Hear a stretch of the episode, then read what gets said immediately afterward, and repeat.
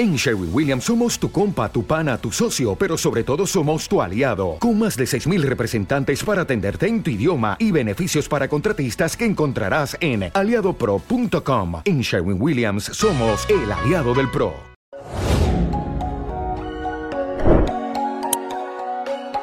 Bueno, antes ha empezado Rubén, empieza ahora Jorge, y Jorge nos tienes que comentar qué es un bloque qué tipos de bloques existen. Vamos a hablar de los principales que más se utilizan en el powerlifting, ¿vale?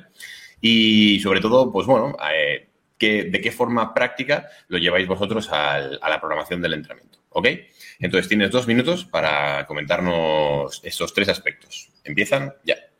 Vale, perfecto. Un bloque es un conjunto de microciclos o de semanas de entrenamiento que presentan cierta ciclicidad o cierta repetición en cuanto a ejercicios, volumen, intensidad, esfuerzo, en cuanto a las diferentes variables de la carga. Los diferentes bloques, pues mira, yo hace unos años sí que tiraba más por llamar a los bloques, y esto supongo que Rubén lo sabrá y alguna igual me ha ido a hablar de ello, llamaba a los bloques pues de hipertrofia, de fuerza, incluso de potencia, como se describe en la literatura científica. Pero, joder, es que leyendo a González Vadillo y haciendo un ejercicio también de introspección, he llegado a la conclusión de que ¿Por qué? Porque yo denomine a un bloque o a un ciclo de, diferente, de determinada forma, le pongo un apellido, estoy garantizando sus efectos para nada. Desde mi punto de vista, los efectos se garantizan, o al menos nos acercamos a garantizarlos al programar la carga, cuando escribimos los números, cuando programamos los ejercicios. Entonces, lo que define a un bloque de entrenamiento son los ejercicios, el volumen, la intensidad, etcétera. Es decir, la carga externa que se programa.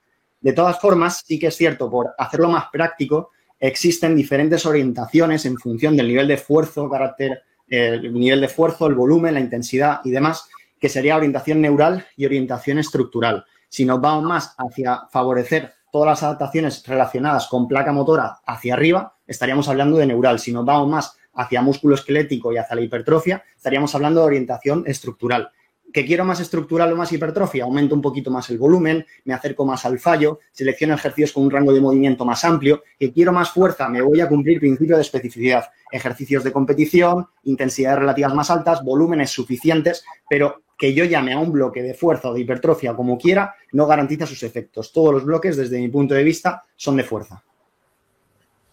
Ok, genial, maravilloso. Qué pasada, tío. Veréis como súper entrenado, ¿eh? Cada palabra que decís parece que lleva tres meses en vuestra cabeza. Qué locura.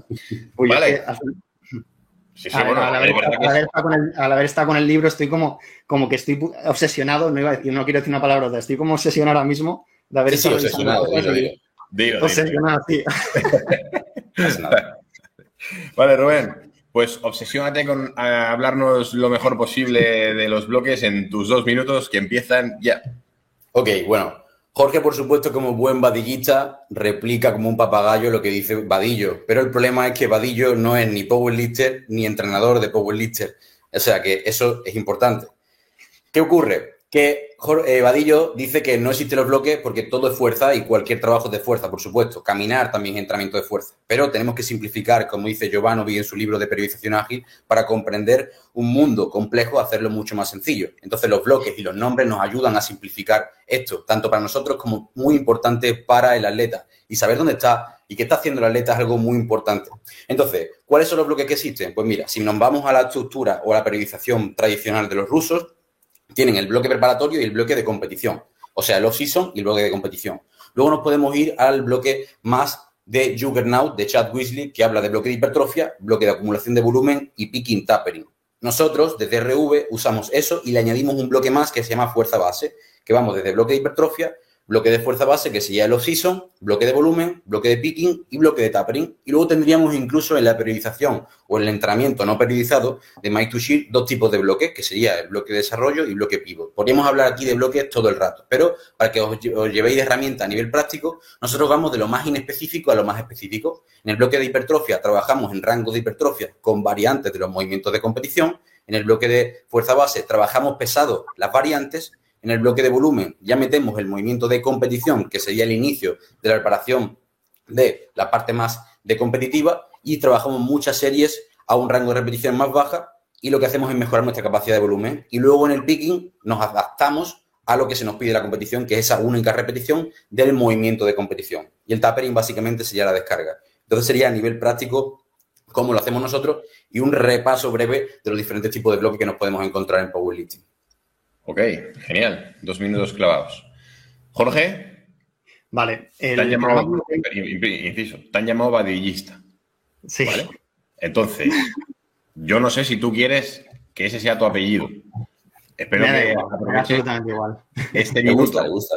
Me gusta. Este a mí, me, fíjate, me gusta Vadillo, pero por ejemplo has mencionado a Mladen Jovanovic con su libro que es maravilloso y justamente como dice Rubén sí que es cierto que la categorización nos permite simplificar un mundo que por sí es complejo. Pero mi pregunta es la siguiente, Rubén. ¿A partir de qué punto un bloque deja de ser de hipertrofia pasa a ser de fuerza? ¿Qué es la fuerza base?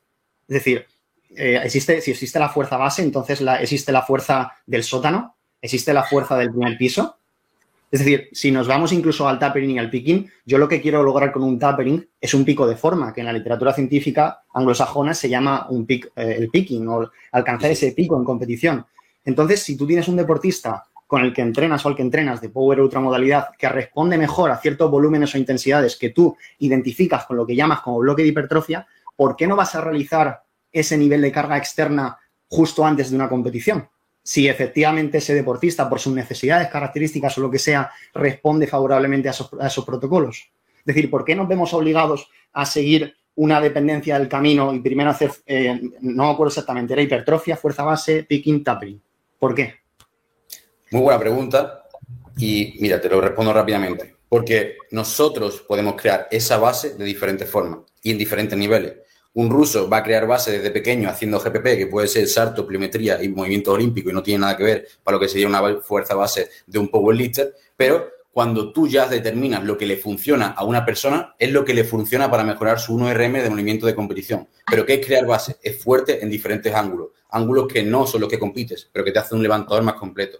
¿Qué es hipertrofia? Es trabajar en rangos que sabemos que generan más hipertrofia de lo que haríamos en un picking. Tú puedes coger a un levantador que sabe que responde bien a un 1 por 1 RP8 y luego un 3 por 3 en el back-off con un 10% de menos de, carga, pero eso no va a ayudarle a generar más masa muscular, que sabemos que a largo plazo lo que se llama efecto de segundo orden o efecto residual va a generar más efecto de hipertrofia. ¿Y en qué bloque se genera hipertrofia? En todos, por supuesto, pero no en la misma medida. En un bloque de hipertrofia vamos a generar más cantidad de hipertrofia y va a ser el principal objetivo. Y en un bloque de volumen vamos a mejorar la capacidad de trabajo y vamos a generar hipertrofia de forma residual. Muy bien. La verdad es que ha sido brutal esta parte, ¿eh? O sea, mis enhorabuenas porque yo como entrenador estoy disfrutando como un niño pequeño, ¿eh? O sea, la, peña también estará exactamente igual como diciendo, qué pasote, ¿no? Qué increíble todo.